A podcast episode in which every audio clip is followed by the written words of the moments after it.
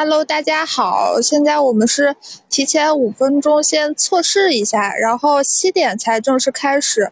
然后现在的话，呃，我自我介绍一下，我是那个播公社的杰西卡，我是今天的主持人。然后活动是七点正式开始，一会儿，呃，野人他们会过来。现在的话就是一个测试，大家这个大家也打不了字，不知道大家能不能听得见。呃，如果有什么想说的，也可以现在举手。等一会儿开始的时候，可能就是野人他们说话，大家就没法说了。呃，今天的主题内容呢，就是来推荐推荐书，因为下个月四月二十三号就是读书节了嘛，读书日。呃，然后就是公社请很多好朋友来推荐书，然后今天钱粮胡同推荐的书主要是财经方向的。哎。野人来了，大杰子也来了，Hello，来了来了来了，能听到我？可以。你们能听到我说话吗？我这吵不吵？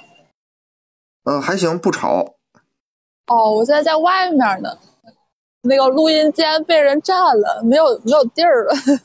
哇，录音间这么火？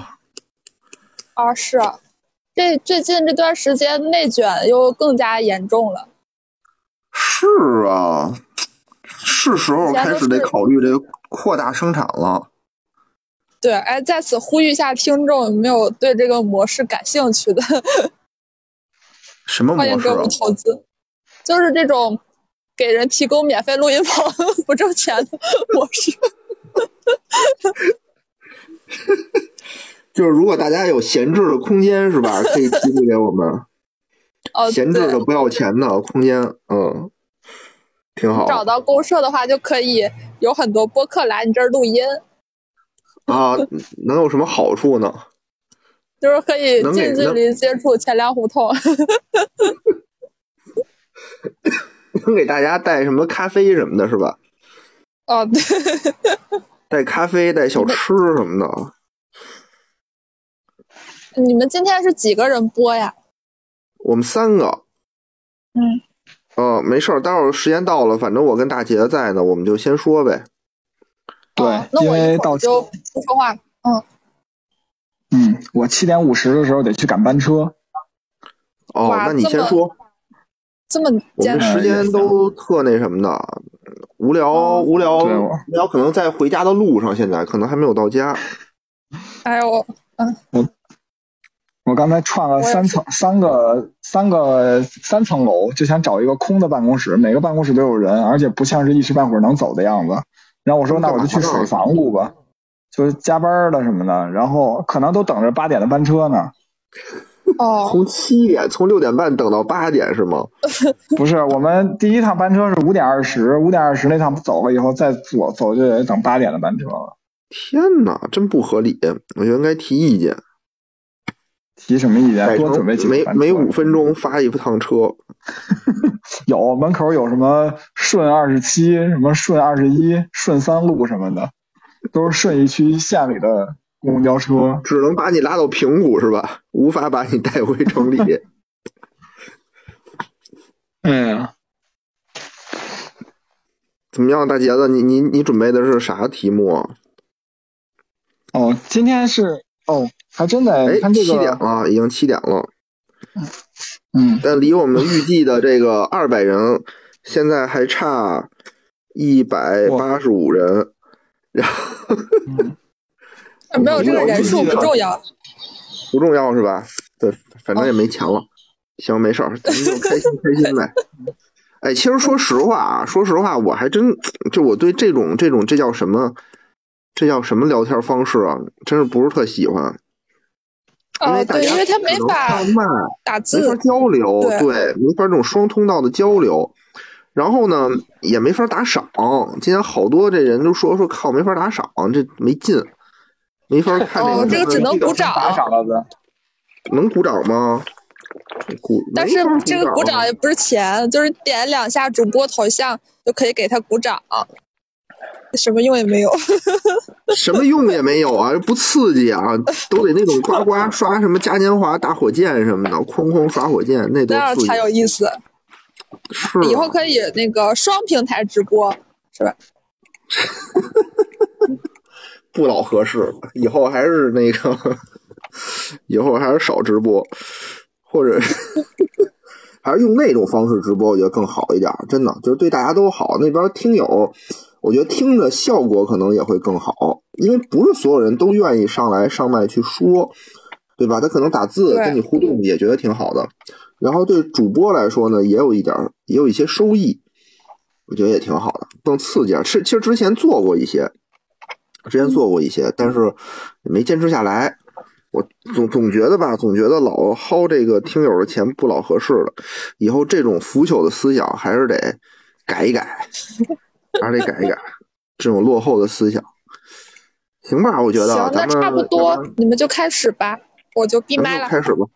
行行行，没事，你跟着一块聊也可以。我我先我先讲，其实也挺好。行，这样吧，那个大杰子吧，大杰子。先来吧，做了充分的准备，对吧？给我晒了一下好几万字的因为我我我，对，因为我说的话有一好处就是，你还可以再想拉点人，对吧？什么叫拉点人啊？再再拉点听友过来呀，骗点听友，比如说路上准备下班的、开车的，甭管听不听，先登进来再说嘛，是吧？哦，登进来是行，那我再分享一下，再分享一下，去去拉点人，然后我就先说了，因为。最开始野人说咱们喜马拉雅要搞这个，是喜马拉雅搞的还不是公社搞的呀？说就搞这个活动，说都在搞，其实也没有说都在搞这个东西，因为喜马拉雅也是在找新的增长点嘛。他们这也是最近是上市为上市忙的，挺头疼。嗯嗯，是增长点吗？他们不是去年亏损了七八个亿呢吗？啊，所以得找增长点呀，找一个新的烧钱点。对，因为因为最开始说推荐一本好书，其实我最近也没读什么好书啊。然后那个另外一个就是开始我说推荐一本黄书世界读书日，啊，可是可是这世界读书日，说实话是四月二十三号嘛，还早着呢，还有一个月呢，是吧？对对对，提前预热，就开始准备了，先预热。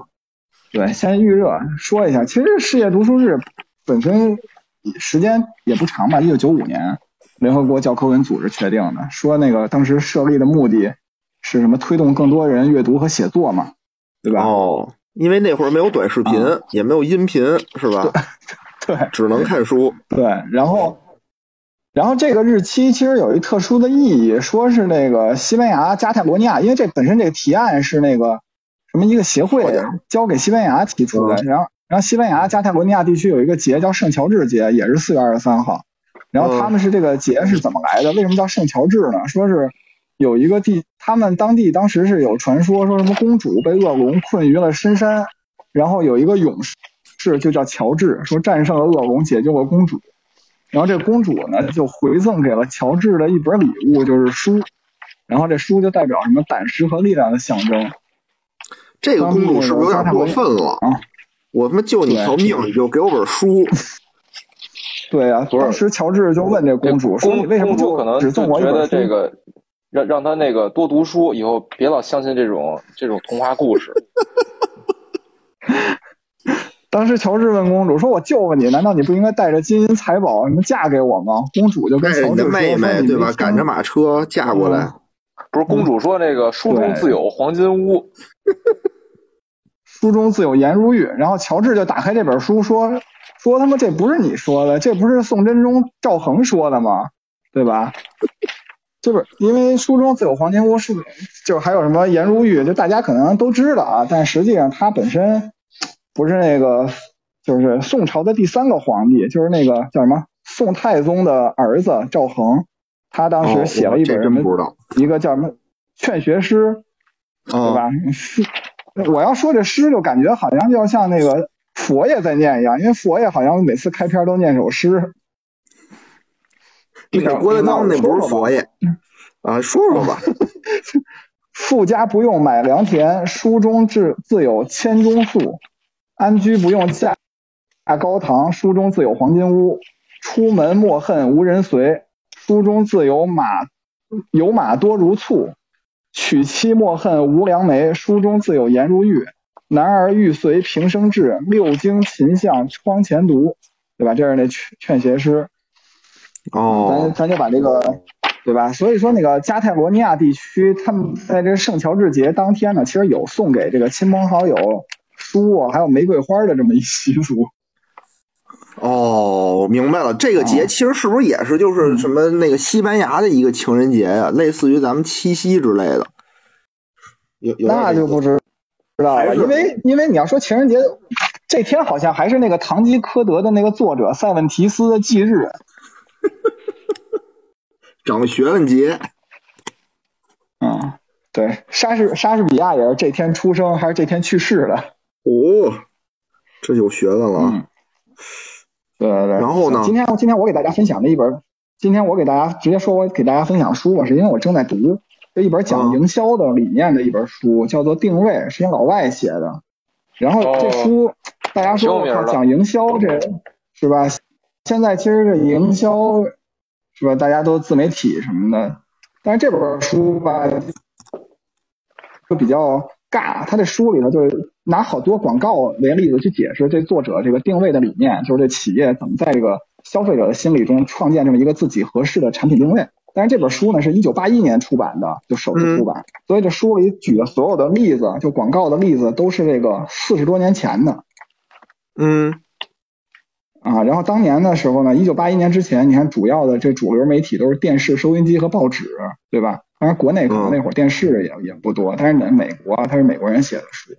然后现在呢，就是互联网啊、大数据、自媒体。当时我刚读这本书的时候，我就想，我靠，这看这广告也太怀旧了，是吧？这这这是哪年出版的呀仿佛是用一九八一年好家伙，啊，所以我说这不是拿前朝的剑斩本朝的光吗？呃，对对对，当就他所举的所有例子都是就你一九八零年以前的呗，对吧？嗯，像你说的前朝剑奔，但是你想想你自己，你学的欧式几何是是哪年的呀，对吧？你欧几里得公元前三世真理是写的这个真理是不变的。何原本，哎，你说这还真没错圣。经讲的故，嗯，对，圣经讲的比大小的故事公元前的吗？是公元前十二世纪到三世纪吧？你们是不是说过对吧？然后这个刚才野人说这个原理就不是永远不会过时。然后这本书里头讲到的这个定位呢，指的就是刚才也说了，就在潜在的消费者中为产品找到合适的定位。这个传媒工具呢，其实也只是个手段，而而不是这个目的。比如这本书吧，你看一九八零、一九八一年出版，它的开篇的时候就说我们处在一个传播过度的时代。他说当时美国嗯就已经电视台已经有五十个电视台了，说未来可能会有五百个，说这电视台这么多，我哪看得过来呀，对吧？然后顾客的这个心智呢，就会为了防御这个海量的传播呢，会筛选和排斥大部分的信息，对吧？其实这这咱们现在生活中也是一样的，就比如说你看刷抖音，对吧？啊，野人一刷，啊全是小姐姐什么的，呃，对吧？这这其他的都是别瞎说，我不是，我没有。在这种情况下，三连。在在这种情况下呢，这个广告的效用就被大大降低了。想要攻破人们的这个心理防线呢，就他就说需要一种极度简化的这种信息，就把你嗯想要的这个信息削成一个尖儿。呃，举个举个例子，比如说我跟野人说沃尔沃，你首先想到一个词是什么呢？汽车呀，对对对，他书里的主要的首概念先想到是大家提到沃尔沃这个汽车 啊，吉利，说首先想到词就是安全，它这个产品给大家的，它打造的定位就是自己是一个安全的汽车嘛，合着都错了。真失败。哦，这样。啊，然后定，然后你这也说不对你应该举着呢，不是去啊，你应该说什么？啊，算了，不举了，你接着说吧。你不举了啊，不是，比如说啊，比如说应该举那只是想到野人，第一个词就是不举。对啊，野人就说自己我野人自称不举吗，不是我我我意思说啊，我说这书里头可能是不是这个这个沃尔沃是对这个国外人啊，可能有这个这种感觉，对吧？沃尔沃确实有着安全的这个这么一个定位，确实确实是，确实是。行，嗯，对嗯嗯，定位的本质呢，就不是去改变目标的想法，而是说呢，因为每个人他本能的都相信自己的意识是一个对的，然后企业嗯要做的是什么？聚焦潜在的用户想要什么，然后走进他的心智。然后他举例了说，比如说什么算是走进别人的心智呢？有一条捷径，捷径就是说你成为第一，就能特别容易走进别人的心心智。比如说呢，就是大家你知道不知道哪个谁是第第一个在月球上漫步的人？啊，不是那谁吗？叫什么来着？那个阿姆斯特朗，对吧？啊，对对对对。那第二个人是谁呀、有第二个人吗？有啊，就他当时跟他同一个船去，那谁给他拍的照片啊？阿姆斯特朗自拍的是吗？我、还真不知道。嗯，叫奥尔德林。哦，然后，然后比如说世界第一高峰，对吧？是哪个呀？什么珠穆朗玛峰？啊，对对对。然后第二高峰是哪个呢？听见了键盘的声音？百度啊。哎，漂亮。然后那个，那我再说一个，就是第一个发现新美洲新大陆的欧洲人是谁呀、第一个发现美洲不是那谁吗？叫靠，就在嘴边看。来这个成为第一也不，看来成为第一也不是什么捷径，就都没走进野人的心智。哥哥伦布，哥伦布，哥，对吧？对对对，哥伦布。第二个人，第二个人是谁？你还来得及搜吗？阿美利加，哎呦呦呦，哎，你怎么知道的呀？这我不是以他的命名字命名的嘛？就是因为哥伦布当时一直以为他去的是印度，对吧？所以当时就没以哥伦布命名，是后来是阿美利加去的美洲，然后以这个他的名字命名的美国嘛，American。哎，对，真漂亮啊！对，阿美利加呃就是就是那个发第二个发现美洲新大陆的人叫 Amerigo Vespucci，是个意大利人嘛，对吧？他虽然是第二个到达美洲新大陆但是比哥伦布晚了五年，但是他做了两件事儿，一个是把这个新世界，就当时这个美洲大陆，他定位为独立的大陆，就是说这个不是亚洲大陆，所以震动了当时的地理学界。第二就是他大量的写作，宣扬自己的发现，所以欧洲人都承认就是他发现的美洲新大陆，所以就像野人说的，就以他的名字命名了嘛，对吧？所以说为什么世界读书日说让大家阅读和写作呢？就你多写写，没准人大家认为我靠，就是这事儿就是你干的。嗯，明白。然后中国人呢，就是咱们也有一句话叫什么“宁当鸡头，不当凤尾”嘛，对吧？咱们这人这个脑容量毕竟也是有限的。然后书里提到呢，就哈佛大学在一九五六年的一项研究，你看看这书多老吧，八八十年代的书，然后拿一九五六年的研究写在书里，说顾客在同一个品类只能关注最多七个品牌，而且会为这个产品建立一个阶梯，就是它什么第一最顶层就是市场领导者，第二名就是在第二层，然后以此类推。而且一般就只会关注到前前三层。随着这个竞争的加剧呢，然后这作者认为，最终在客的心中，最终只会保留两个品牌。大杰子，你那信号不是特好，你看能不能找一个？投十好几年，那会儿就是好多那个杰克韦你能不能找一个信号稍微好一点的？啊？呃信号好一点，就是我只能离窗户更近一点，就别的哦现在地方都有都有都有同事在办公。哦，行，好一点了。啊，嗯，然后就是咱们头十几年吧，就那会儿特别流行是什么世界第一总裁杰克韦尔奇，对吧？那会儿他出了好多书，哦，好像是有那个书他就他影像。对他他就是怎么做呢？就跟这个思想其实比较类似。他就是刚上任当通用电气当总裁的时候，就让好多同事都毕业了。就他们那个不是，就是凡是通用电气旗下的那些业务，就不是数一数二的在市场上，就全都关停并转。就不管你挣多少钱，对吧？就让这些、这些人都毕业啊，恭喜他们毕业了，你们为为为社会输送人才。输送人才，对，就他这种行为吧，就当时在那个顾客的心里头就建立了一种，就是凡是通用电器的这种在做的领域，他都能在这个就是非常强大，对吧？就是你看通用电器的业务做的全都是行业里数一数二的，就给他定位了这么一个东西啊。是然后所以就跟现在播客嘛，这个播客现在你肯定也是数一数二的播客，受关注的程度会越来越多，对吧？对对对，然后底部的就是就根本不知道，就知道的会很少。对，像咱们就只能就靠自己脸皮厚，坚持，对吧？生赖着，否则你们第一数一数二有什么意义？你一说自己排第二，说那有几个播客呀？有两个，那就没什么意义了，就是必须得靠什么钱粮胡同给你们撑着，对吧？所以说这个定位啊，就是不能光看自己，还得看到竞争者所处的位置。然后比如说当时，其其实现在美国也是一样的，就是咱们一般出国玩不也租车嘛，对吧？一有什么赫兹啊，什么安飞士，安飞士就是行业第二。然后安飞士在广告里头就说说，安飞士就是那信用卡里头经常租车的时候叫 AVIS，你去澳大利亚没租车吗？租的神州是吧？我忘了，肯定是当地的一个品牌，因啊对，反正就是赫兹基本上就是排名第一，安飞士第二。然后安飞士给自己的广告里的定位就说说安飞士在租车行业中只能是只是第二名，为什么还要选择我们？因为我们的柜台前等待的队伍更短。哦。然后安飞士呢，通过承认自己是吧？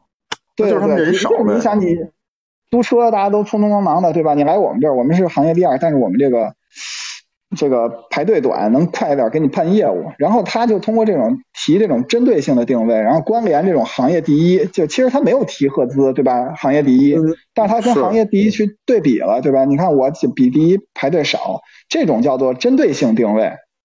就属于一种经典的定位方法，然后呢，就还可以考虑一下，就比如碳酸饮料，咱们也分层，第一层是可口可乐，第二层是百事可乐，比如第三是七喜，对吧？七喜当年提出的战略定位是什么呢？他给自己定位就三个字，叫非可乐，因为当时可乐呢在美国的软饮市场占据市场份额三分之二，然后他呢就把自己喊出非可乐以后，他把自己定位为是可乐饮料的替代品，然后从而实现了销售的增长，但是你。老二的，对对对，你像百事可乐是怎么做呢？他就不能喊什么我非七喜也非可口可乐，对吧？他的竞争对手就是可口可乐。然后呢，他就借，因为很多那种百事和可口可乐就对着搞的那种广告嘛。当年百事可百事可乐就借助了可口可乐广告的一句话，可口可乐当时说祖辈儿那开始就开始喝，然后他的意义是想说我们就是一个正宗的经典的传承下来的可口可乐，老可乐，老北京可乐，对，老这种感觉是吧？嗯，对。然后百事喊的叫什么？年轻人喝的可乐，他瞄准的目标群体其实是未来，对吧？现在和未来。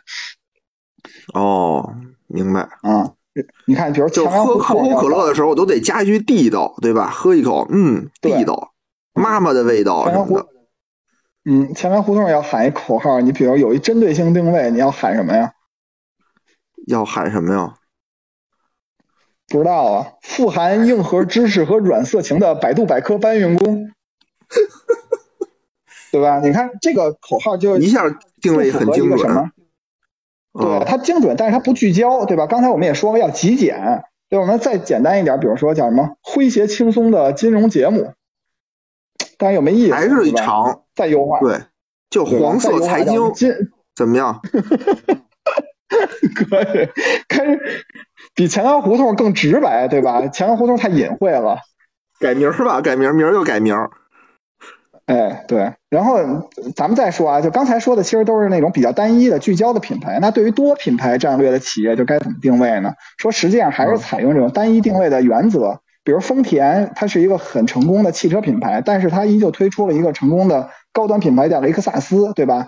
嗯，并没有把这个雷克萨斯整个一系列的车都叫什么丰田 Plus、丰田升级版，对吧？然后我就想，就比如海尔，对吧？它最开始就是做冰箱起家，它最成功的产品就是冰箱，但海尔后来做了好多产品，什么手机啊、电视、空调、洗衣机，对吧？但是它在这些品类上是。市场地位其实完全达不到冰箱的程度，那我就想，那会不会有一种情况，就是说其他品类的这种低的这种市场占有率和地位，其实会拖累它在冰箱这个品类上的一个整体的地位，对吧？因为与嗯是，它相对的就是保洁，比如保洁，保洁这个品牌啊，不是保洁员、保洁阿姨，对吧？保洁这个品牌，它的每个品牌它都有独立的身份，比如什么佳洁士做牙膏，海飞丝做洗发水，邦宝适做什么纸尿裤，对吧？还有比如说像马氏，它有德芙啊、M 豆、士力架、宝路、维嘉、益达，还有箭牌什么的，对吧？虽然它很多品牌都是自己收购的，但是我觉得它很符合书中就对领导者这个建议，对吧？他给领导者提了很多建议，比如你是市场的领导者，就是有很多手段去阻止别人，就是超越你。比如说 提了好多策略，什么戳人痛处。全面拦截，什么迅速回应，还有多品牌和更更宽泛的名称，这些我就不具体讲了。但是我觉得特别像那种就帆船比赛，帆船比赛的时候就领头的那种船，就是一般采取的策略是什么呢？就是它跟随后边的船的策略。就如果后边的船，就第二名的船，如果不调整帆，你就也不调整。这样的话，你就永远保持你跟他的速度一样，他就你就能赢得比赛。因我不了解帆船，但是我之前就也听说过这种策略，就是说有那种帆船比赛，就是第一名。他领先了，他不参与策略，然后他自己调帆，调完帆以后还还不如第二跑得快，最后就成绩就落后了。哦，所以说定位的最终目标就是在某一个品类中建立自己的领导地位，然后成为第一很难，但是保持第一名要简单的多。因为他举了一个例子，就是说凡是份额第一的利润普遍要高于其他的对手，比如说份额第二的、份额第三，它的利润率也不如你高。明白。对对，然后呢？但是不管是这个市场领导者也好，还是领先者也好，对吧？就是想成为第一很难嘛。那其他竞争者应该怎么办呢？对吧？就是说，首先呢，千万不要跟随跟，千万不要跟随领先者的步伐，否则这种跟风呢，就是没法帮你完成这个超越。所以你就应该去寻找突破。对，你就寻找他自己做的不足的地方。打个比方，就是说当年啊，这美国的车企就特别热衷于加长车身、降低底盘你想想也是，什么林肯啊，是吧？什么道奇啊，就这些车都都都那样。一个我也没开过。特大啊，特特低。嗯。然后说，但是但是大众大众甲壳虫呢，就反其道而行之，它就喊出了 “think small”，就考虑一下小车。对吧？哦，在这个汽车的产品中找出了一个自己的定位。其实当时市场上还有其他的小车的产品，但是就是没有在这只潜在的客户中建立一个这种定位。就是说，你考虑一下小车怎么样啊？对吧？这这个这个例子其实就让我考虑起来，就是我在抖音里看到一个日本人的营销手段，就是说他们卖植物油的时候，就会说我的包装上写说我这油是零胆固醇的植物油。嗯。对吧？你像植物油的产品多如牛毛，对吧？但比如说咱自己国内也有的是这个植物油品牌，然后这种概念现在大家都特别热衷啊，对，是吧？对，就因为就因为大家现在都有这种健康意识，觉得胆固醇不是好东西，对吧？我把这胆固醇堂而皇之的就印在这个产品包装上，那这胆固醇这个植物油就是健康，兜里不差钱的话，那我就买买买呗，对吧？但是问题是，我记得有一年啊。呃，我记得有一年有是哪个手机我忘了，是不是小米啊？就是说我们这个什么手机用的什么不锈钢，是不锈钢机身吧？用的什么三零四不锈钢，是手机还是什么品牌我忘了。就当时特别还科普了一下，然后后来大家都说说这个。说这不锈钢不就是三零四吗？就只有这么一个型号，好像是，还是说三零四是最次的一个型号？就是你不不不值得什么宣传，但是你说出来呢，大家都不知道这个东西，就感觉好像特别高端。对，这其实它这个就更过分。你知道过分在哪儿？就是因为胆固醇，植物里头就不含胆固醇本身，胆固醇来源都是动物性的食物，就本来就没有。对，对。然后再举一个定位的例子，就是比如说像。王思聪的父亲，对吧？王健林在二零一六年《鲁豫有约》上不是有句话叫什么？先定一个小目标，用三到五年时间先赚他一个亿，对吧？那时候大家为什么调侃他呀？对吧？咱们国家十四亿人，二零二零年那个李克强总理当时在两会的时候不说，咱们人均的年收入是三万元人民币，但是有六个亿的人每个月的收入也就一千元，对吧？是。但是当时其实也不能过分解读这个话啊，因为比如像我女儿。对吧？他月收入就不到一千元，对吧？他这个数据是这么来的。但是呢，你把这个人均收入和这个小目标做个对比呢，就可以看到，其实这句话说的是呢，就是他为什么火了，是因为他找到了一个大家在这个收入意识上的空位，对吧？王健林收入，他他说的可能是自己真实的一个小目标，但是跟咱们的收入目标完全是不一样的。他就是在你的意识上建立了一个空位，对吧？而且他这个定位也没有吹牛逼，就是根据自己的情况来的。对吧？但是从后来的在场景上看，他确实是吹牛逼了。先赔十个亿，可能人家 现在不是人是先挣，确实先挣了，先挣后赔。对，先挣后赔。对，先挣后赔不叫赔。先挣是所以说这个，对，所以说这个定位吧，就是要结合自己的实际情况，还要跟这个潜在的客户的这个需求建立联系。你比如说野人吧，在相亲市场，他要复制这个复用这个甲壳虫的定位，你说它能取得什么好的效果吗？肯定不行，是吧？Think small，行，就没戏。嗯，你说的对。然后，咱们还是得改名，我觉得 还是得改叫黄色财经。然后呢，这个高价的战略呢，也是寻找市场定位的一个方法。他书中举了一个例子，就是皇家芝华士威士忌，就是它的口号叫什么？我们是高价品牌为口号，确立了一个市场定位。就是人们在追求生活品质的时候呢，就肯定就会选，就是现在就是有钱了嘛，可能会选一些功能强大呀、设计优秀的产品。我就想，比如说像戴森吧，今天我看见戴森出了一个叫什么耳机净化器，还叫净化器耳机，就是它那耳机和净化器合在一起了，就一边听音乐一边还能净化空气。我不知道这玩意儿有什么意义啊？但是净化空气，它是不是应该是清洗耳机用的吧？我不知，但是我看他那个图片好像前头有个罩，就罩着嘴呢，罩着嘴。啊，我也不知道啊，反正我是拿口罩出来排到嘴里。对，其实就因为就是戴森其实也是一个高价产品的一个一个一个一个例子嘛，对吧？因为我买过他们家的吹风机啊、吸尘器，反正我媳妇儿就跟我说特别特别好用，对吧？但是我就觉得我操，一吹风机这么贵，对吧？虽然是我买的，但是我就觉得跟我那五十块钱吹风机也没啥太大区别，对吧？那是你头发不多。哎哎，有有有听友在群里头分享了首款空气净化耳机，这还真是一个头戴式的，然后前面有一个跟口罩一样的东西。那你顶上，然后是相当于把口罩和这个耳机合起来了。嗯，净化你把那个空气灌到自己的鼻子里，也就净化前面这一块儿呗，是吧？嗯，不是，它不就是相当于一个口罩的作用吗？但它没全罩上啊，你看，它不是那种罩罩的作用。可能这女的脸太大，是吧？好吧。嗯，下下巴太长是吧？然后，然后就就是还是说这高价战略吧，就是高价战略其实呢，就是说还是要以真正的差异化作为支撑的，对吧？你说，比如戴森为什么这么多钱我还要买，对吧？比别的吹风机升贵两千多块钱我还要买，对吧？它就差异化带来了这个合理的。解释，你才能这个解释这个溢价到底是哪来的。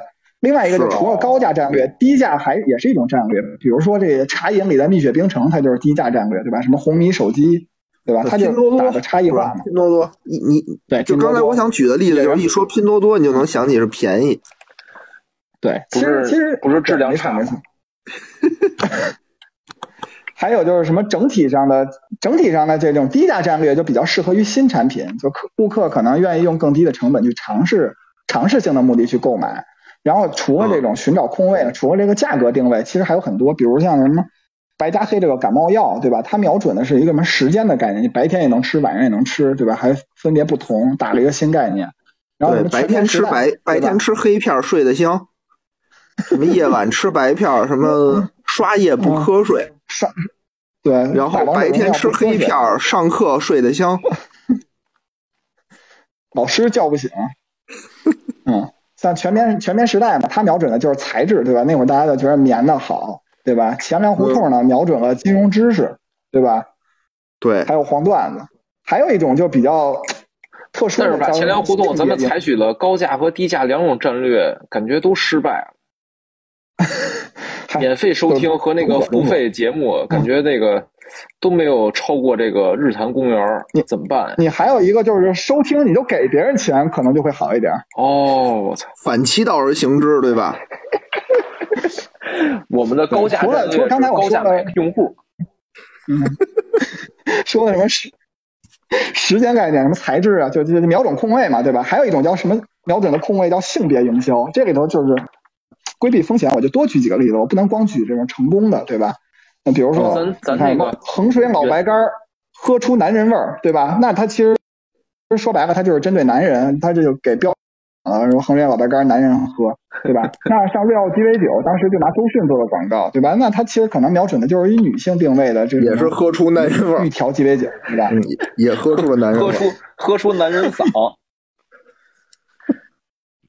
周迅不是那个男人嗓还有一种，我觉得，对，我觉得还有一种不好的就是那种什么，就是洗衣液，就是什么超能女人用超能，我觉得这个就是特别不合理的一个，因为你想家里头对吧，大杰子也洗衣服，那我去超市我买洗衣液的时候，你说我还买超能吗？我也不是超能女人，对吧？就得买老白干洗衣服。你看，你买了那个，你买了这个超能洗衣液，你媳妇儿就是超能女人，就超能女人不洗衣服，都是让男人洗衣服。嗯嗯，没错，对，所所以说，其实呢，就是定位瞄准的是一种特定的用户群，而不是全部的人人群，因为这个众口难调嘛，对吧？你像有的听友就说说说钱塘胡同比日坛公园好多了，还有人说这个日坛公园比钱塘胡同好多了，这。都很正常，对吧？嗯，强对我们这个是吧？然后这个另外一点就是说，这书里最后其实他讲的就是说什么做人从事业上，大家也要找准自自己的定位。但是呢，我还没有读到那儿，我也不知道，对吧？因为我 现在在我们公司的定位呢，就是给领导取快递，什么订会议室，对吧？你就是奉行的低价战略。不低价。然后这本书其实我整体有一个评价，就就是我觉得它只是一个及格水准以上的这么一个叫什么名？你再说一遍。刚才有听友问。定定位就就叫这俩字儿是吧？定位。定位，对对对，定位是一老外写的，一营销类的书。然后它的缺点是，它的缺点是就是开头说到的，就是题材比较老，所有的都是四十年以前的美国广告。然后呢，我就在读的过程中产生不了共鸣，所以刚才我举了一些什么中日的例子、中国、日本的例子，其实都是我在阅读的过程中自己脑补的，对吧？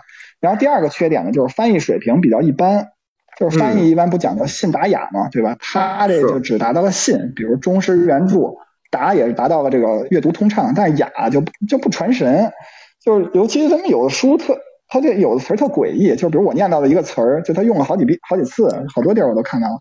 叫吊诡，吊是上吊的吊，诡是诡异的诡。这个词儿就结合上就知道。嗯，对，这词本身就是就是奇怪和诡异的意思，那你就用这个吧。你为什么要用这么生僻的词？我觉得是吧？肯定他用这词，难道是想证明自己不是谷歌翻译的吗？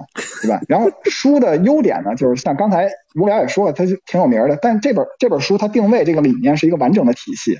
嗯嗯，对吧？现在我读了不到一半。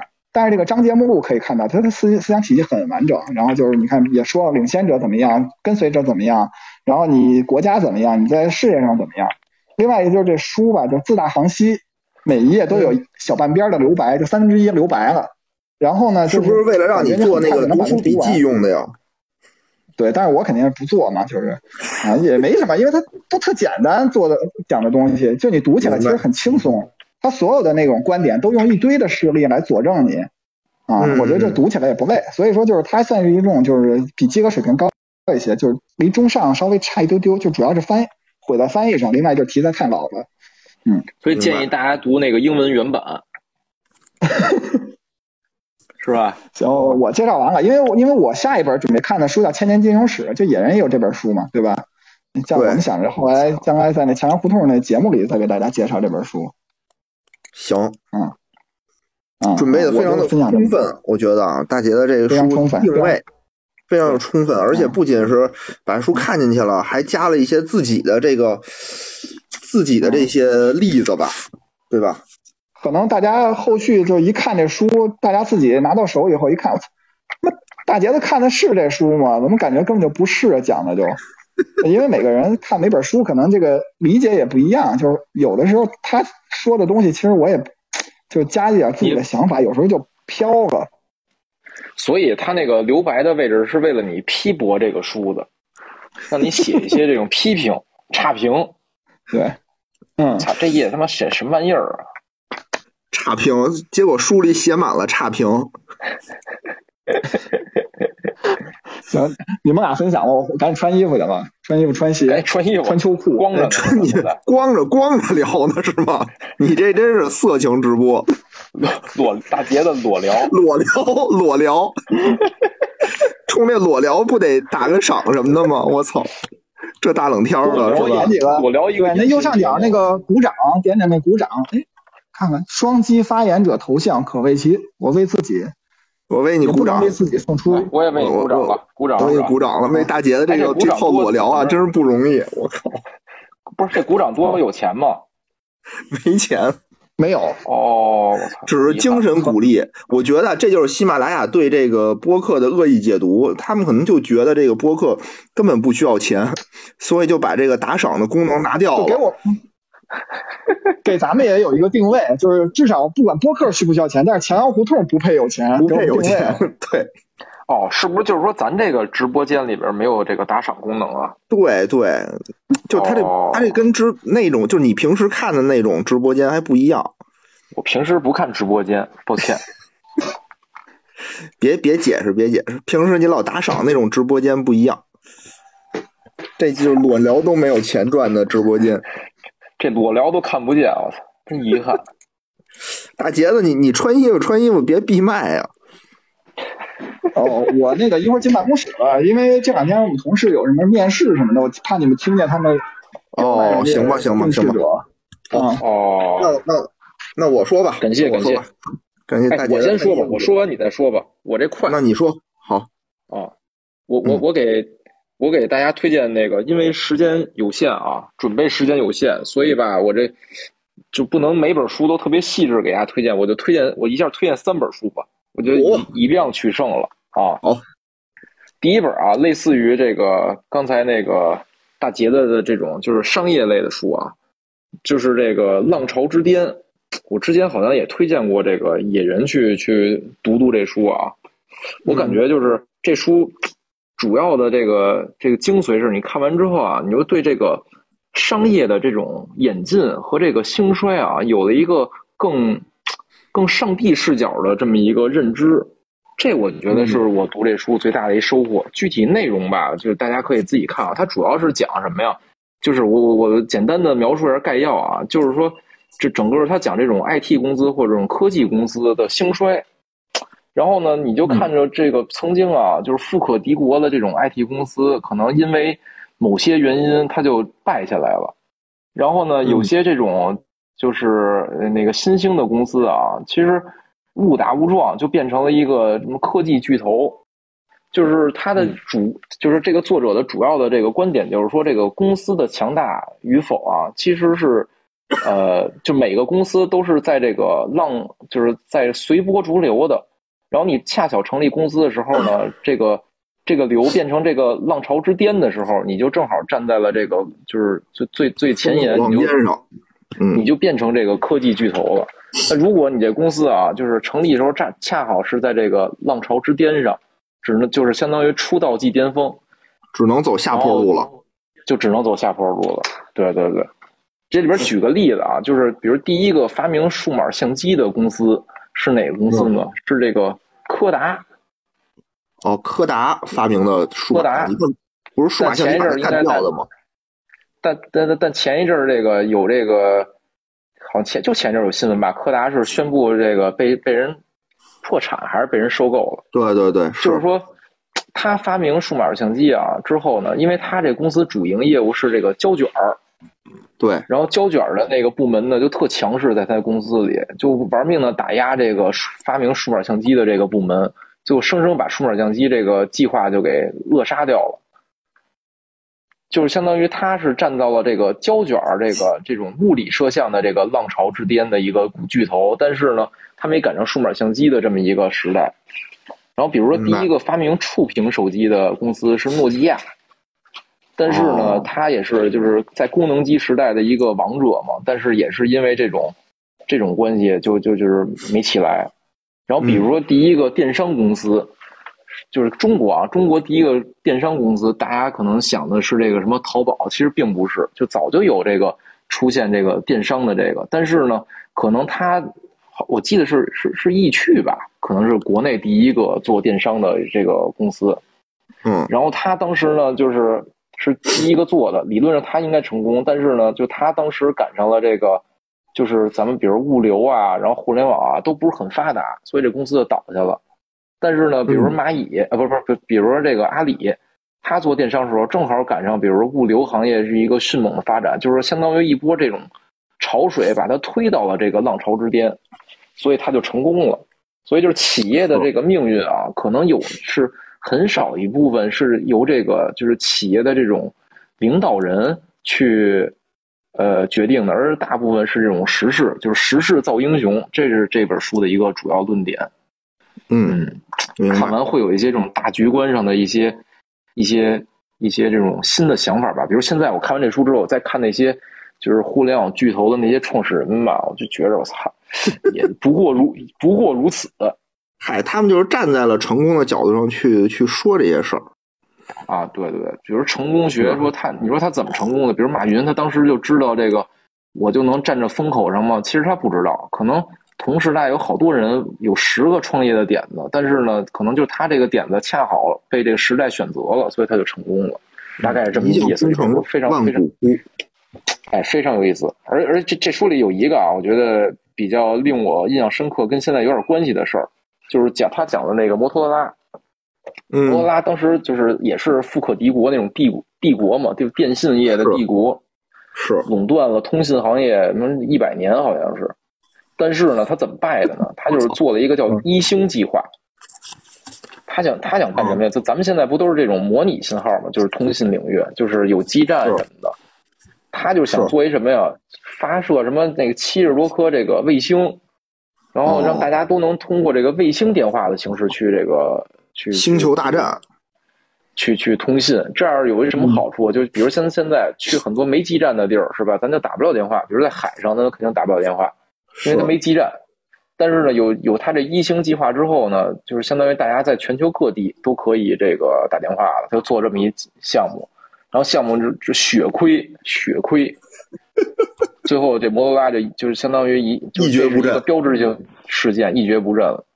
然后现在啊，就是为什么这事儿我我觉得挺有意思的。现在啊，那个 特斯拉就是不哎对，就是特斯拉吧，还是还是马斯克自己啊？嗯，对他现在做了一个叫星链计划，嗯，其实也是类似的这么一个项目，就是发往天上发卫星什么的。所以啊，就是你看啊，就当年发卫星可能就不行，但是这个现在这发卫星的啊，行不行？拭目以待吧。反正好像咱一直觉得这放卫星啊，说谁谁谁开始放卫星了，就不是什么好词儿。哎，是是是，反正不吉利。哎，刚才无聊说这个，无聊说这，我想起了原来那个亨利福特说过一句话，就那福特就汽车的那搞汽车的那个嘛。他说，如果如果你问那个用户他们想要什么，他们可能会告诉你，我想要一辆更快的马车，对吧？嗯，因为那时候还那个年代还没有汽车嘛，对吧？然后等于就是讲那个产品的颠覆性，其实就是并不是用户本身能发现，是你给他的。而且可能是你恰巧给他的，就你并不知道，可能你用户真的要什么，可能就是每个人都有一个想法，然后可能一百万万人里有一个人的想法，就正好被这时代选择了，他就成功了。对，后来后来还有一个福特说过，说你可以在我这里要提出各种要求，要各种颜色的汽车，只要这个汽车颜色是黑色的。这其实是讲的是那个，就是其实是营销的早年间，就是说我只要专注于自己的产品，就是我做的好，对吧？我我你就只有是是产品为王的时代，现在不就属于是叫什么销售为王嘛，对吧？嗯，我感觉就是看完这书，我的我的理解啊，就是运气为王。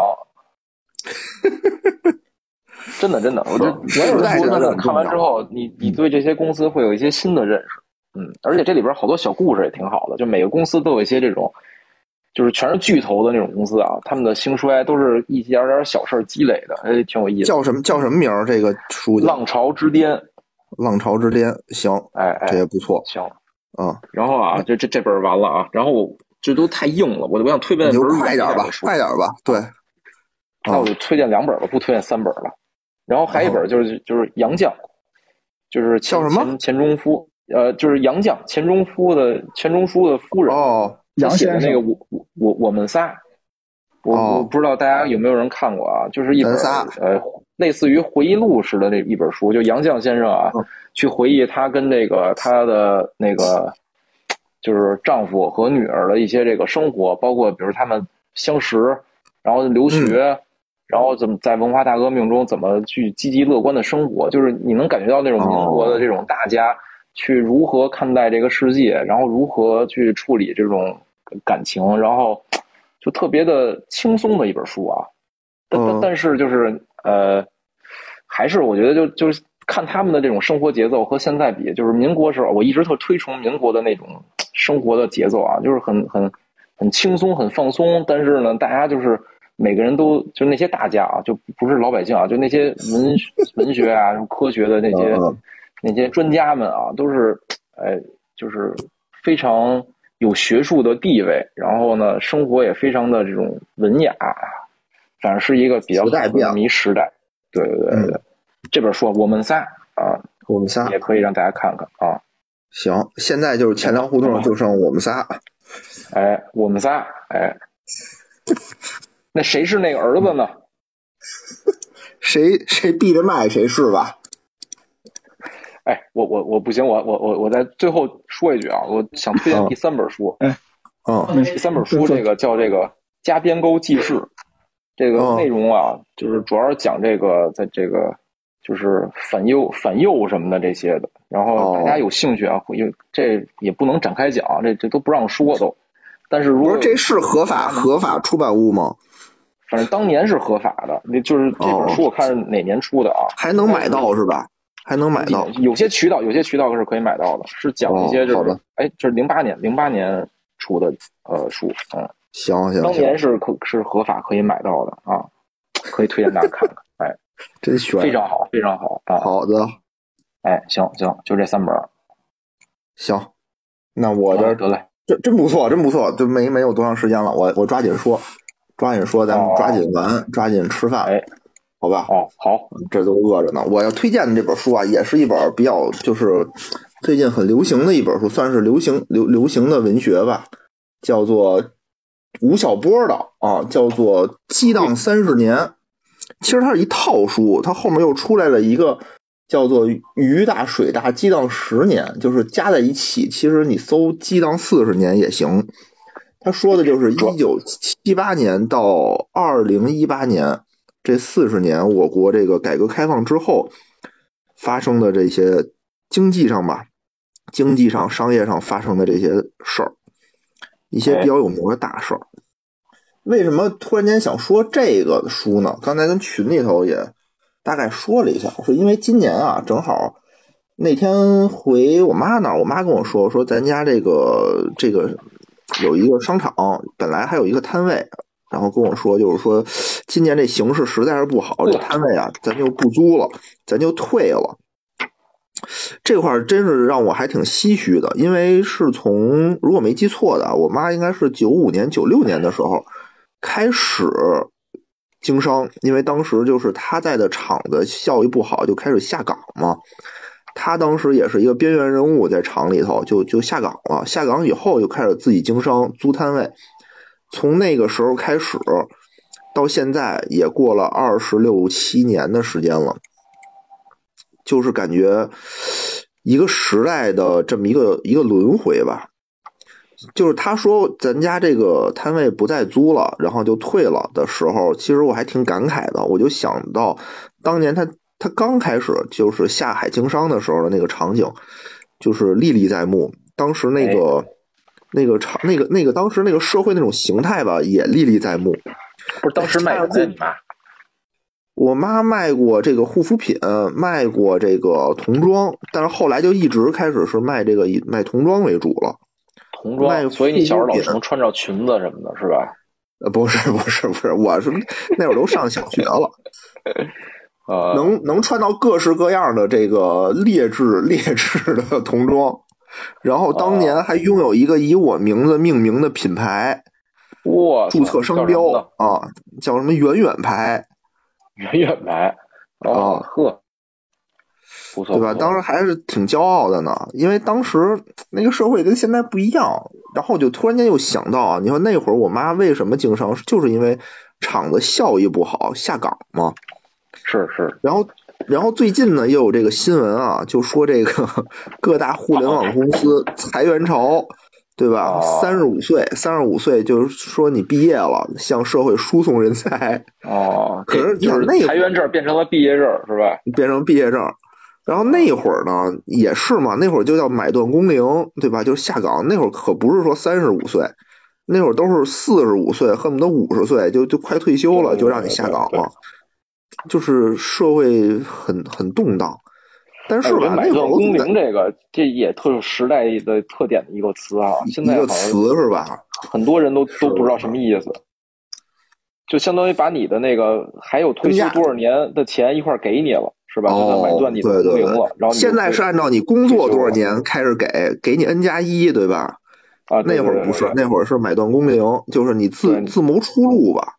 嗯，原来都是说那个厂子给你这个管你退休。反正我就当时就觉得，哎呀，这个时代吧，真是和现在就特别的像，我就感觉真的特别的像，就是那个时候，那个时候那种各种情况来说啊，各种情况来说，怎么怎么说呢？就是那个也是一个时代大时代的一个动荡的一个节点。哎哎，到现在为止了，对吧？对，到现在为止呢，就是我们现在又是感觉是一个经济周期，就是你从蓬勃发展到现在有所放缓，这是一个经济的周期。所以我就想说一下啊，想推荐一下这本书。这本书是从七八年开始一直到现在，呃，走过了到一八年嘛，四十年的时间，你就可以看我国这个从改革开放开始经历了多大的。怎么说呢？这摸着石头过河这句话真的不是一句空话，就是我们遇到了很多问题，遇到了很多我们世界上从来没有遇到过的情况。我们在这个时候就是一边摸索，一边讨论，哎，一边 实践，才走出了现在这么一个叫做什么社会主义特色的市场经济，确实是来之不易啊！是是是，是吧？所以其实。这个这个书也有一个名啊，叫《大败局》，就是讲了在当时很多我们风靡一时的那种企业遇到的问题，就是你经常看他是眼看他宴宾朋，眼看他起高楼，下一步就是眼看他楼塌了。所以当时这个社会啊，和现在就是特，你你你现在只是说我们现在宣传的方式不一样了，但当时。当时的情况很多和现在是完全是有比对、有比照的，所以我今天呢就想讲几个那个时候，就是我妈刚经商时候的书里写的那些事儿，你就能感觉到当时这个社会，当时的那个社会是多么的疯狂，而且当时那个社会呢也是多么的生机勃勃。还有一块就是解释了大杰的那本书为什么说他那个。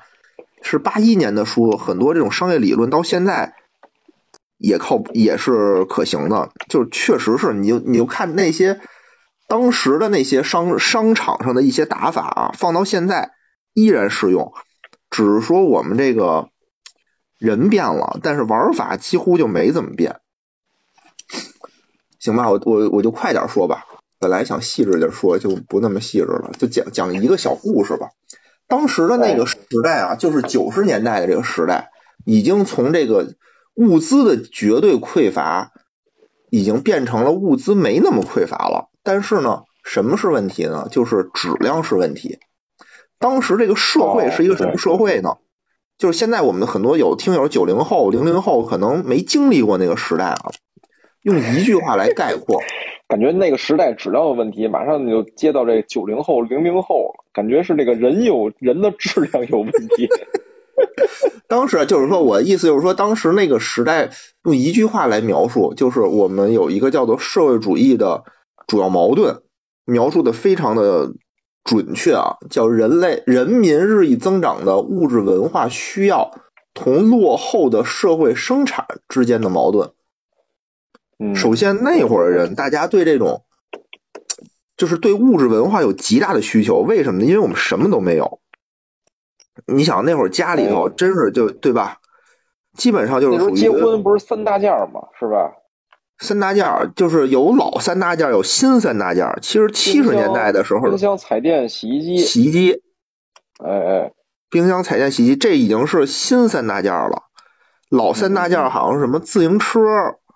缝纫机，哦，是就就是这些，是就是说，你已经从一个百元的消费时代，已经跨越到了一个千元的消费的一个时代了，就已经是一个非常大的、哦一个重大的一个跨越了。我们当时就是基本就是一穷二白，就是家里有什么都没有，家里什么都没有，所以你什么都得置办。我记得当时的那些影视作品也是，就是你你要是有点资源，你要能买到什么东西，你都是能人。你要说有资源，说能对对对对对。对吧？那时候我记得是得去什么那种华侨的商场，你托人家，能去那就是那种对外的商场里买东西。就进口的产品、进口的商品都得去那种什么友谊商场，什么西单赛特什么的。就就我们家当时用那第一个冰箱还是还是空调啊，是那个就是托人什么那个从那个一个什么大使馆里，就是其他国家的咱咱咱们国家的大使馆里，人家装修淘汰下来的，然后有那都是好物件，对，对吧我当时就是这种二手电器，我这都真是就是得托特特横的关系才能找着，然后买买回家还特高兴。是是是是这样的。因为那那个时候吧，一是这个为了保护我们这个国，就是这个民族的这种产业吧，也是对这种外资的进口有给予了就很怎么说呢，设置了很多障碍，什么关税呀、什么配额呀等等等等的。等于是这些。但是呢，当时我们当时九十年代的时候，其实就是人民群众其实已经见过什么是好东西了，已经因为已经有这个什么外国电影啊、外国电视剧啊，那时候已经能看见了，对吧啊就已经知道国外都是什么东西好。然后比如说我要买电视机，也知道就是国就是国际品牌啊和这个国产品牌的质量还是差异性非常大的。对，我记得那时候什么松下是最好的，是吧？对，就反正就日本品牌就特别好，就一台就我能使个十年二十年不坏。当时我舅家就买一台什么海信的电视，三天两头出质量问题。所以当时呢，啊就是人民啊有极大的这个物质文化的需要，但是社会生产呢，就是它生产不出来。为什么呢？就是因为当时有大量的这种国企，当时有一个非常重要的任务，就是国企改革嘛。有大量的这个，对吧？有大量的这个国企，它生产效率太低了，就极其的低下。就我那会儿，就现在不能想象啊！就当时所有的企业有一阵儿，就是都是国企，没有民企。对，那时候就是那时候就就是没有没有民企，个体工商都好像都很少。对，然后你说我我理个发，对吧？我要去什么？这个理发店是国营理发店，我要去吃个饭，这个饭馆也是国营饭馆。对就就都是就都是这个东西。但是呢，国企有一个就是先天的问题，就是它的效率啊，确实不太行。之前跟节目里也说过啊，就我妈那个厂子效率之低，对吧？一下班儿就是就就永远是在那个打下班铃前，在这个厂厂子门口等着，干完没干完，然后就 干完没干完，今天就都不干了。就就都类似于这种，所以效率极低。就一方面大家需要商品，一方面呢你这个又生产不出来，或者生产东西又不行。而且我记得那时候国企还有一个特别大问题，就是它有很多的这种就是退休职工，就是一大摊子这这种类似于烂摊子似的，就是相当于还得给这养老什么的，就是终身制的那时候是。对，当时有厂长社保什么的。不是说厂长干的是这个，干的是市长的活儿吗？就是我妈是一个非常非常就是小的一个不怎么样的一个食品厂，但是那个食品厂里的标配啊，首先得有食堂，对吧？你怎么着得有食堂，你得有你得有那个医院幼儿，园对你得有幼儿园，有的大型的企业你还得有学校，就类类似于这种，就是你什么都得有，你什么都得管，所以它的效率就极低。这个时候怎么办呢？就是总理啊，给出了也不是总理吧，反正国家给出了这个两剂药方，哎，一个叫做抓大放小，一个叫做民进国退。什么意思呢？民进国退的意思就是说，现在已经感受到了我们要改革，我们要对国企进行改革。现在这样的国企不行，我们得得迎接市场经济，得让它市场化。但是这些赔钱的国企怎么办呢？对吧？你就得改革。第一招叫抓大放小，就是说我们这些国企啊，关乎于民生的、关乎于根基的，我们还是要抓，不能让他们倒。但是，一些小的国企，比如我妈那种食品厂那种国企，就进行什么合资啊，或者进行这种引资啊，就是你们自己，你们就自己看着玩吧，我就不管了。就该该优化优化，该下岗下岗，就类似于这样。是是是，哦，然后壮士断腕当年，壮士断腕，然后国国退民进的意思就是让把这些利益，就是非国有的、非命脉型的东西就让出去了，让让那个私企来干。所以我记得啊，当时前两年吧，有人说说现在什么国家啊，国进民退了，什么与民争利了。其实你他是没看见过当时是什么样，当时没有民，就只有国一个。现在是已经已经退的非常多了。就是我们现在看啊，基本上国企都是什么呀？能源型的企业、金融型的企业、资源型的企业，这些是国企，对吧？或者是传媒类的这种，以国以国有经济为什么主导是吧？多种所有制经营，然后后来上没有主导的意思，不是占比高，是这种就是就是支柱型的，什么关系国家安全的，我是主导，剩下的都可以开放给民企了啊。对对对，是是这样的。所以当时吧，就是在这么一个环境里头啊，有的人就已经开始能动脑筋了。有的人呢，就还是不太行。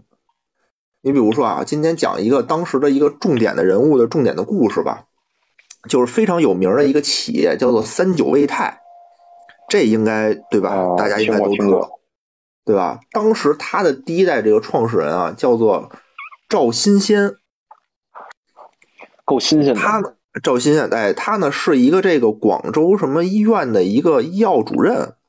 后来就是单位派的说你干个什么产业去，干个三产，当时都讲究叫三产，对吧？这这词儿现在都听不懂。哎，干一三产，就在这个深圳旁边啊，郊区这块儿开办了这个三九维泰这么一个单位，相当于是。然后结果呢，它的效率特别好，因为当时啊，其实社会上的这个需求量特别特别大，对什么的需求量都特别大。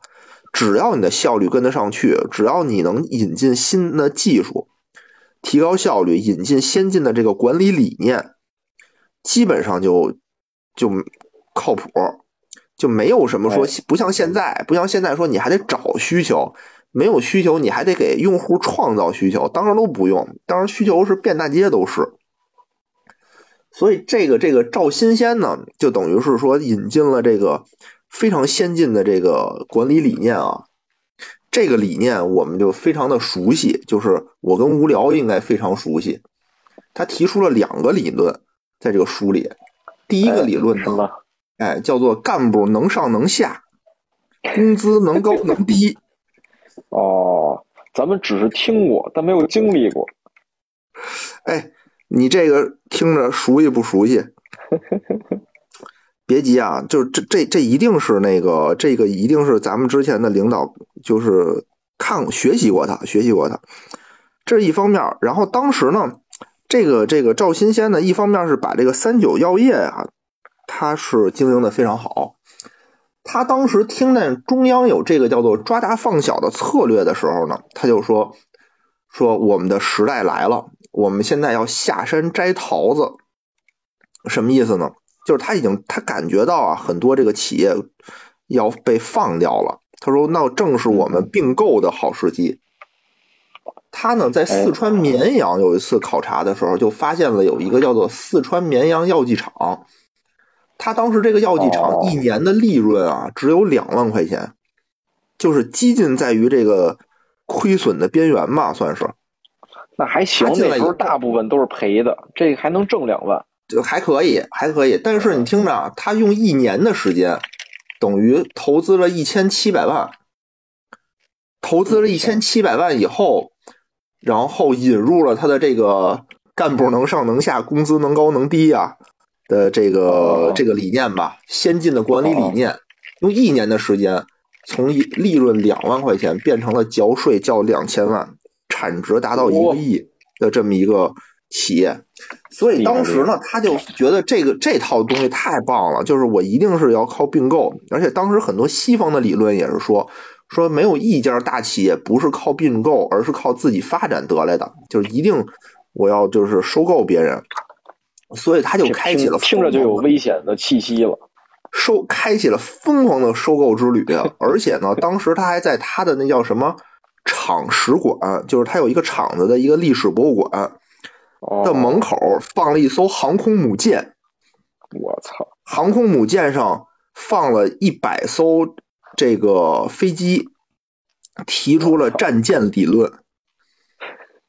这我也挺熟的。我当时我看到这儿，我就倍感亲切呀。他的意思就是说，我的这个二级子公司啊，要达到一百家，要达到一百家啊。但是呢，其实它有很多二级啊、三级、四级。他从一九九六年开始到二零零一年，他总共收购了一百四十多家企业，就是疯狂的开始并，就是疯狂的开始并购。他当时呢，走到哪儿，因为。当时是在这种国企改革的情况下，就很多企业其实都是倒闭的。这种企业呢，又都是国企，就是市里啊，当地政府啊很头疼。你说给谁不给谁吧？你要说给一个，又不敢贱卖了；要贱卖的话，又怕说他们是什么国有资产流失，对吧？是是是。所以就是说这事儿很很麻烦。所以他一听说说这么有一家先进理念做的非常好的企业要过来谈并购。所以他走到哪儿，全都是当地政府，就是夹道欢迎，什么省长、市长全都陪同。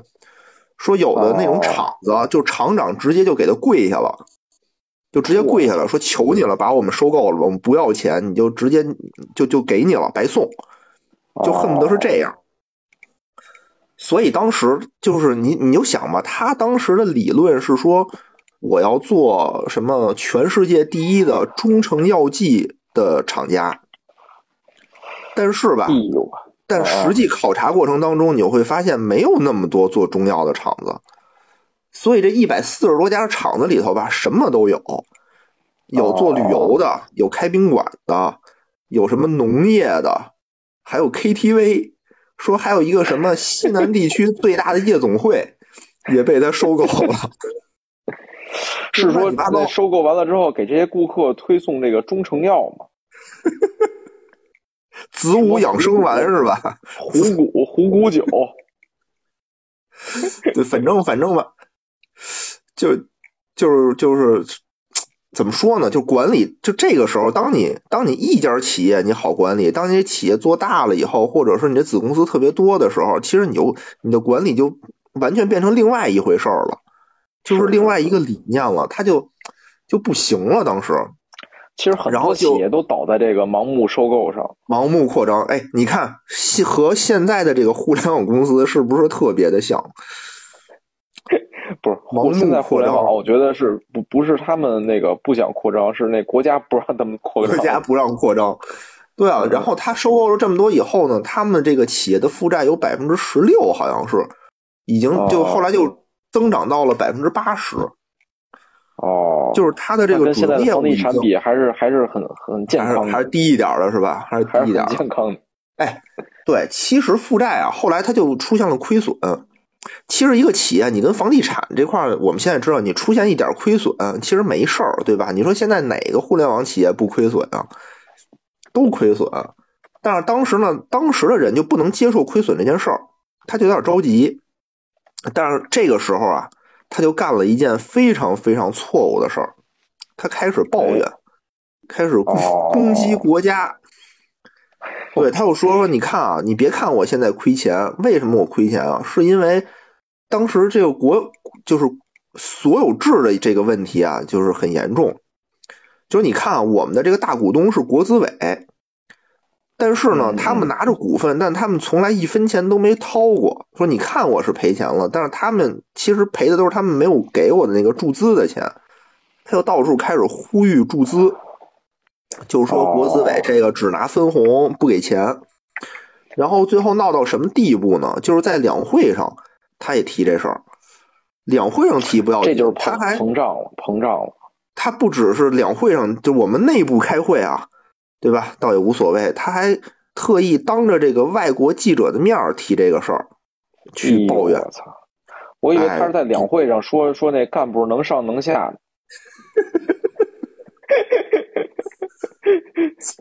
可能也不能就直接就出不了，就出不了那个那个人民大会堂那门了，应该就。反正啊，反正就是犯犯了一些这个思想上的这个错误，这叫政治错误是吧？对，政治上的错误。然后没多长时间，好像就被抓了，说他是什么 非法转移向境外转移资产，反正给他安了一个罪。侵占国有资产吧？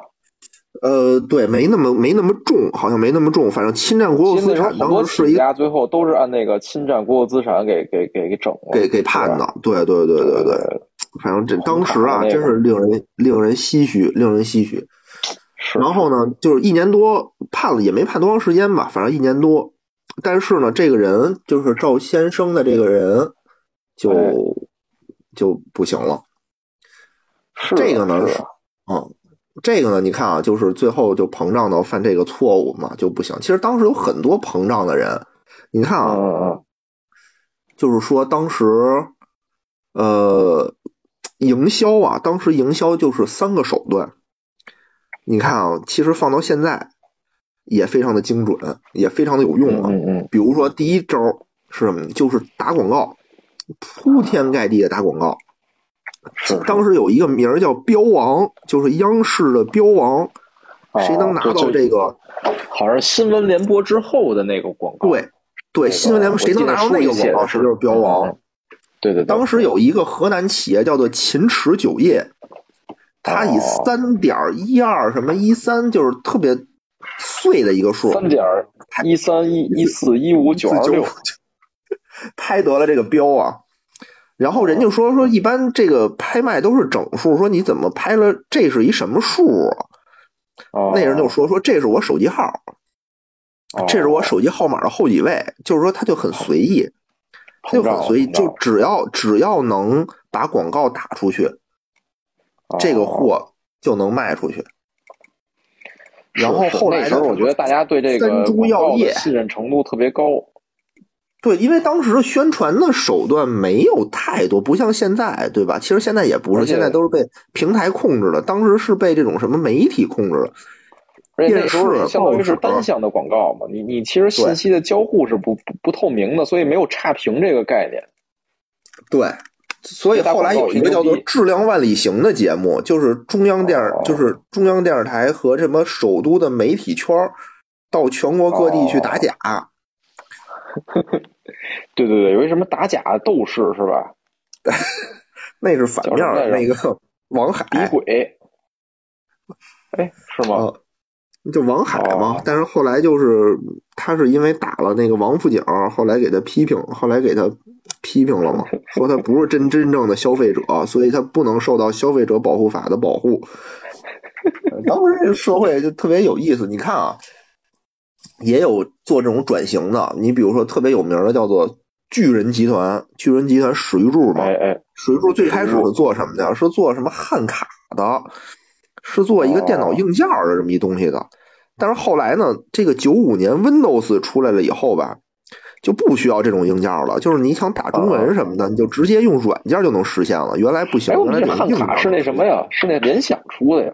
联想也出这个，他也出，就是他们出的这个这个东西叫做汉卡，但是对，但是因为这个微软呢出了这个视窗啊，Windows 这个操作系统有有有中文版了，就有中文版了。一呢就是导致这个这个这个联想出现了这个内部的纷争，对吧？柳泥大战啊。第二呢就是这个巨人集团的转型，这这个。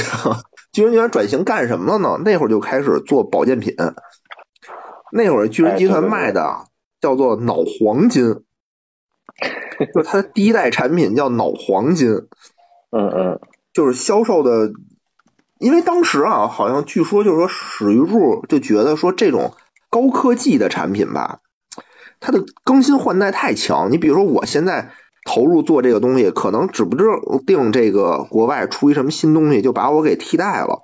是是是，这时候对吧？这这这又是高科技产业的高科技企业的这么一个一个弊端嘛，相当于它的可替代性特别强，所以呢，他就开始卖这种卖卖这种保健品、卖假药了，卖这种国外没有的东西。对，脑黄金，就只要打广告、做营销、上营销就行。然后后来呢，当时他也他是在深圳嘛，他是在深圳。是，也是当地一个非常牛逼的企业。当时他想盖一个叫做巨人大厦的这么一楼，哎，最开始想盖二二十多层吧，对，想盖个二三十层。后来那个政府说不行，说咱们呀要盖就盖一牛逼的，盖一亚洲第一，就把这个层数从二十层加到了七十层。然后说那就那就加呗，反正政府也投资。结果吧，嗯嗯。这个楼在挖地基的时候就出现问题了，没挖两天，说这个地基上吧有这个什么有断裂带，说你这个地基建在断裂带上了，说怎么办？说要不然我们就这坑白挖了，要不然我们就花点钱把这断裂带给填上也行。然后当时就说说这开工没有回头箭呀，那就填吧。结果填完了这个断裂带啊，再往下挖，又挖出一断裂带来说您看啊，这第二个怎么办？他说：“第一个都填了，第二个也填吧。”结果填完第二个，再往下挖，挖出了第三个断裂带。哎呦喂！对，这这这都是想象不到的事儿。当时，反正可能当时这什么勘探手段可能也比较落后吧。反正这三个断裂带就是，就基本上花费掉了这个巨人集团之前赚的所有的钱。后来就等于说这个楼就没盖，就烂尾了嘛。然后有一个媒体记者，就等于是把这件事报道出来以后，相当于水柱也以什么什么给他定了一个什么罪，就给他抓起来了。哦，判了一年多。等他出来以后，私自填充断裂带罪。反正就是你当时有一个话，摸着石头过河，对吧？黑猫白猫抓着耗就是好猫。你意思就是说，你你过河了，你就没事儿，你就是英雄；你没过河。哎，你就得负点责任，就让你摸石头，你要摸着别的了，哎，就也不行，只只允许你摸石头。啊，对啊，反正后来他出来以后就说，OK，那我还是走之前的路吧，就推出了脑脑白金嘛，相当于，对，脑黄金那个年代我没赶上，他还是同样路子，还是同样的配方，这是一个什么呀？这就是打广告，对吧？走宣传，其实现在也一样。你说现在卖什么小罐茶？什么那个什么那叫什么气泡水其实也走的都是一个路子。还有还有呢，就是打民族牌，大打民族牌，说我们是民族企业，我们什么都是民族的。当时好多东西都是喊出来，我们要做中国的什么什么，做中国的麦当劳，我们要做中国的这个吧，要做中国的松下，要做中国的这，就是好像你把民族情绪一一喊出来。哎，大家自然而然的就想，就愿意消费，就很多家电企业，比如长虹，嗯，其实家电企业当时都是这么干的，都是这么干的。还有呢，就是打价格战，就我便宜，我便宜，我比你更便宜。这个代表人物啊，代表人物就是四川长虹，叫做倪瑞峰。哦，他当时就是大打价格战，他打到什么程度啊？让这个同行们都说。直呼说：“我们根本就不是这个电视机的制造商，我们只是电视机的搬运工。说我们从这个制造厂搬到库房，再从库房搬到这个商场，最后卖掉，我们只能赚五块钱。哎呦，就是真的假的？干到这种，真的真的不真的假的，我不知道啊。反正这是书里这么写的，就是当时的抱怨。那那真的假的，我就不知道了。”反正当时现在都是赔钱，卖一台赔一赔赔点钱。嗯，对对呀，现在乐视嘛，对吧？后来乐视接过了他衣钵，就他就一直想当这个行业的龙头老大，想当这武林盟主。就他当时后来呢，就是兵行险招啊。他兵行险招干了一什么事儿呢？就是他开始偷摸的囤积这个电视机的关键配件，好像是显显像管吧，还是什么东西。他好像是和这个厂家签订协议，好像通这个垄断了百分之六十的显像管，就是说我都不跟你们打价格战，让你们五米下吹，让你们无管可无管可用，无管可用。但是后来呢，就是这个消息就是放出来的有点早，哦，然后大家呢就有点疯狂，就是各显神通吧，而且当时的这种各方面的管理也不是那么的，也不是那么的到位，所以甭管是从正规渠道还是从非正规渠道，大家都囤了不少货，所以这一次啊就让这个长虹集团亏损的很大。他本来是想垄断整个电视机的行业，结果就是没得逞。本来应该是先先那个囤积，再那个哄抬物价，结果他是先哄抬了物价，再囤积，是吧？他不哄抬物价，他就他就是打价格战。不是，他就先说出我要囤积这个显像管了，他先让人知道了。对对对对，他当时其实已经囤积了不少了，只是给大家了一个这个反应的时间。当时因为他觉得吧，他觉得自己胜券在握了，他觉得自己已经完全没问题了。但是这个这世界上还有这么多管儿，本来是管太多，让别人无管可撸，发现世界上有好多管儿，还是黄色财经。然后呢，就是这这大哥啊，他原来是一个退伍军人，真的特别特别的厉害。就是你看，这是他的第一次，他第一次算是下野，后来就因为赔的太多了，他只能辞去了这个职位下野。结果没过多长时间呢，他等于又复出了。哎，复出以后，他说：“我现在想到了另外一套打法，是什么呢？就是你看啊，我不是这个价格战，我在国内已经无敌了嘛，对吧？但是呢，确实我这么内卷啊，对大家没什么好处。我已经修炼好了我这个绝世武功，我应该到海外去打价格战。对，就我操，就这种内卷的市场，我已经无敌了。就我打你们不跟玩似的吗？” 后来他又去了这个资本主义的大本营，就是美国，开始开拓海外市场。那会儿也是中国要入市了吧？应该是两千零一年左右的时间。嗯嗯，中国正好是赶上这个这个入市这块儿，就开始在美国打价格战。结果美国这块儿吧，确实是也是受不了，说我操，中国这产品太便宜了。但是怎么办呢？人家就开始对你这个中国的彩电行业进行这个反倾销的调查。说中国的这个其他的这个电视这个电视企业都他妈骂娘了，说他妈你让他们打价格战吧，你是没跟国内打，但是你们把我的路也给封死了。可以可以。然后后来呢，他就是因为和这个在这个就是跨国贸易的时候吧，也没有什么经验，算是被人骗了，有可能是被人骗了，这是一段公案。具体是为什么并不知道，就跟人合作了以后，有一个巨额的款项，人家没给他结账，相当于这就算是一笔应收账款，收不回来了。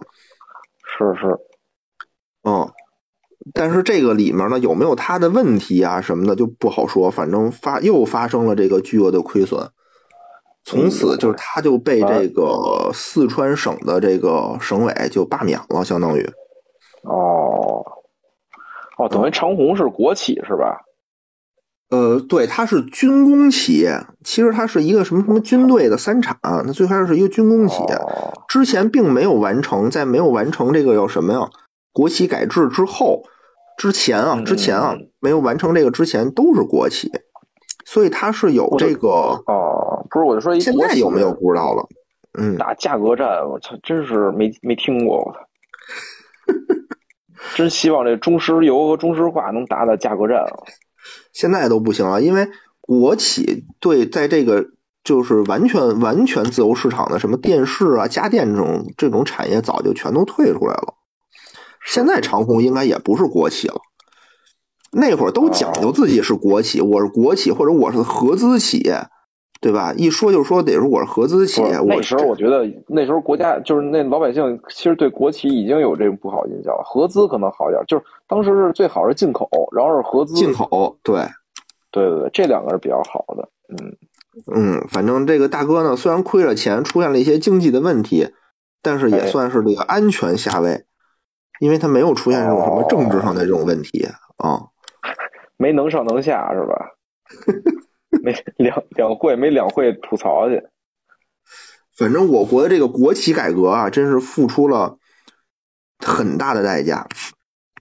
你看啊，收获也很大，收获也很大，我觉得。你看啊积极的看待这问题。就是有近七千家企业列入了脱困的名单儿，啊，其中有百分之四十的国企通过兼并、破产、关闭的方式脱困。嗯嗯，银行呢，我们的代价是什么呢？银行承担了一千九百亿元的呆坏账处理。这句话很关键啊。另外，还有总规模在一万亿元以上的不良贷款债转股，这什么意思啊？就是我当时破产的这些国企有很多的不良贷款，有很多的债，这些债没地儿还怎么办呢？就转成了股，股去哪儿了呢？就是我们的 A 股。所以其实 A 股最开始成立的时候，很大一部分的功能啊，就是帮助国有企业，就是承担它的这个不良的贷款。真的，书里写的很清楚啊，不是我说的，书里写的很清楚的。哦不是我说呀，就那时候开始，就是开始有这个韭菜了，是吧？嗯，是的，每年近一百万的职工下岗，哎，减少了国企每年有近一百万的员工变成股东。承担了数百亿元的这个负债吧。啊，我们带来的我们带来的效果是什么呢？国企的利润实现了二十二倍的增长，就是国企改革最后其实还是成功了，只是我们的代价对对对对对，还是很惨痛。就这就是一个当时的一个社会的一个写照。我只是说了很小很小的一段事儿啊，但是就我们就能看出来当时的这个这个社会是多么的疯狂。我觉得那时候真是国家也是有挺有魄力的，就是咱们的总理，很有魄力，真真的很。有魄力当时这些办法，你就得想啊，对吧？你就得想办法，你怎么，你最快能能满足大家的这个需求的，就是要提升我们的产业。怎么提升产业，就得把这个先进的理念、先进的技术带进来。对对对对，那我们带进来的时候，我们又不能出让我们的市场，我们又得有一些不能出卖我们的这个国有资产，就这是一个很复杂的工作，真的是很复杂。所以就我不不破不立。就当时我记得好像就是这国有企业这个改革，反正就是咱们当时总理也是就是扛了特别多的压力，其实也是得罪了不少人，就是既得利益的这些那肯定这些人，对，是什么？咱国家唯一一个只干一届的总理。是而且我记得当时还有说法，说他他好像就是经历这个国企改革，然后对他这个人身安全好像都都带来了很大的这个影响。肯定啊，肯定你动人是是，动人奶酪了嘛，是吧？对对对对对，动人钱财如什么动人父母什么的，哎，利益这方面非常严，非常的不好说。嗯行吧，但是这本书写的非常好，真的非常好。然后，如果大家说觉得我这书就是太长了，我我看不下去，B 站上有相关的视频。当时好像第一财经就是针对这本书做了一套这个什么访谈啊之类的一个节目，那也非常好看。那是罗振宇和吴晓波一块儿做的，哦，嗯。哎，我觉得还是看书好，就推荐大家看书。嗯，都行都行。我我我是觉得都可以啊，哦但是我是觉得这个当时这个社社会这个时代啊，是需要我们记住的，而且真是真是，嗯，咱们现在的这个幸福生活来之不易。真是来之不易。而且我觉得看完了这个书，就是说怎么说呢？就是你现在也很困难，但是我们肯定不会再比那时候困难了。怎么着？我们现在条件比，那就会儿也是现在现在好多。好多说法都说说咱们这代人什么那个挣钱，其实养的是上一代人。其实上一代人就是正是咱们的父辈啊，正是经历这种国有制改革的这么一个阶段，所以其实他们对为咱们就是其实也是奠定了一个特别好的一个这种市场化的这么一个基础。他们其实也做了很多的这种牺牲，是吧？没错，没错，是。那时候下岗多不容易啊！